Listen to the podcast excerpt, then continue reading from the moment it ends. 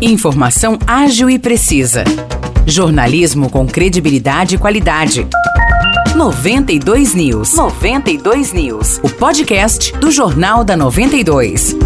Olá, eu sou Morris Projan e a partir de agora você fica bem informado sobre as principais notícias do dia em nossa cidade e região. No episódio 471 do podcast 92 News, você confere.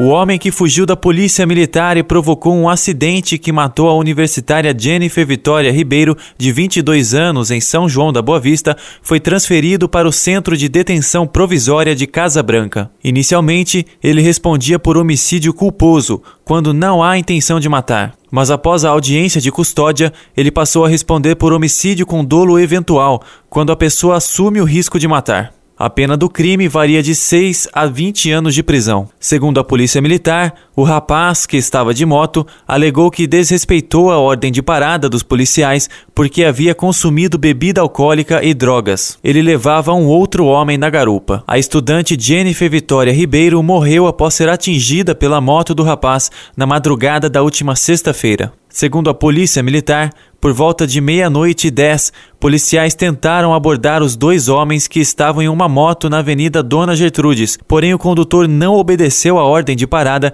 e uma perseguição se iniciou. O homem desceu pela rua General Osório e, no cruzamento com a rua Demar de Barros, atingiu a estudante que seguia de moto. Ela foi arremessada contra a parede de um estabelecimento comercial e morreu no local. O causador do acidente ficou inconsciente até a chegada do SAMU. Ele sofreu lesões leves, fraturou o braço e foi liberado em seguida. Já o garupa permaneceu consciente após a colisão e confessou que ele e o motorista haviam consumido drogas e bebidas alcoólicas. Jennifer Vitória Ribeiro tinha 22 anos, era moradora do Jardim Azaleias e estava no quinto semestre do curso de Pedagogia da Unify. Ela foi sepultada na última sexta-feira no cemitério municipal de São João da Boa Vista. Liste.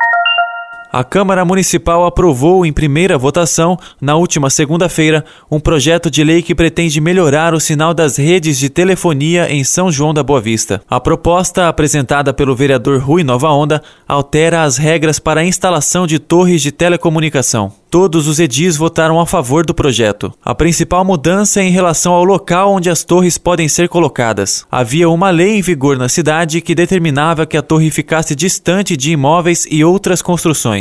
Essa distância teria que ser igual ou maior que a altura da torre. Agora, essa exigência deixa de existir, conforme explica Rui Nova Onda. Porque lá atrás se imaginava que a torre caía tombava. E na verdade não, não tomba, né? Existe uma base. Se acontecer um desastre, um temporal, uma ventania, alguma coisa, ela vai distorcer, ela não vai tombar, ela não vai quebrar, porque não quebra. Mas lá atrás tinha esse esse esse conceito que quebraria. Não, agora não. Agora, com, com o referente projeto de lei, ele vai poder ser mais amplo e, com isso, trazer mais investimento para a nossa cidade. Para Rui, essa nova lei facilita a instalação de torres, o que melhora o sinal das redes de telefonia e possibilita que São João receba a rede 5G no futuro. Tem vários pontos da nossa cidade que, por exemplo, vou até fazer um merchan aqui, né, dizer, né, a operadora Vivo não pega em determinado bairro, a operadora Claro não pega em outro, e a cidade cresceu. Estamos em 2021, século século 21. Então, a, a, é, um, é, um, é uma, uma mudança que vem é, de, de, de, encontro com os anseios da nossa população.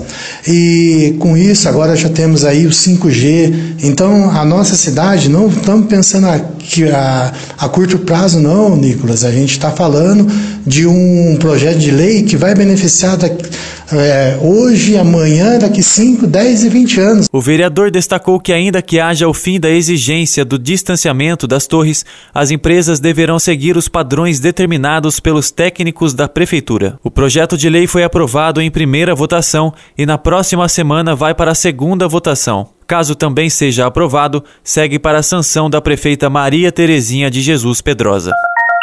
São João da Boa Vista inicia hoje a aplicação da quarta dose da vacina contra a Covid-19 para pessoas de 40 anos ou mais. Profissionais de saúde também seguem autorizados a receber a quarta dose. A vacinação em São João é realizada nas três unidades de saúde do município, das 8 horas da manhã até as 4 horas da tarde. Já Aguaí abriu ontem a vacinação contra gripe e influenza para toda a população. A imunização ocorre em todas as unidades de saúde do município, de segunda a sexta-feira, das 7 horas da manhã até as 4 horas da tarde. É necessário levar documento com foto, CPF e cartão do SUS. Os destaques de hoje ficam por aqui. Valeu e até o próximo episódio do nosso podcast. Para mais notícias de São João da Boa Vista e região, acesse 92fm São João.com.br ou siga 92fm São João nas redes sociais. 92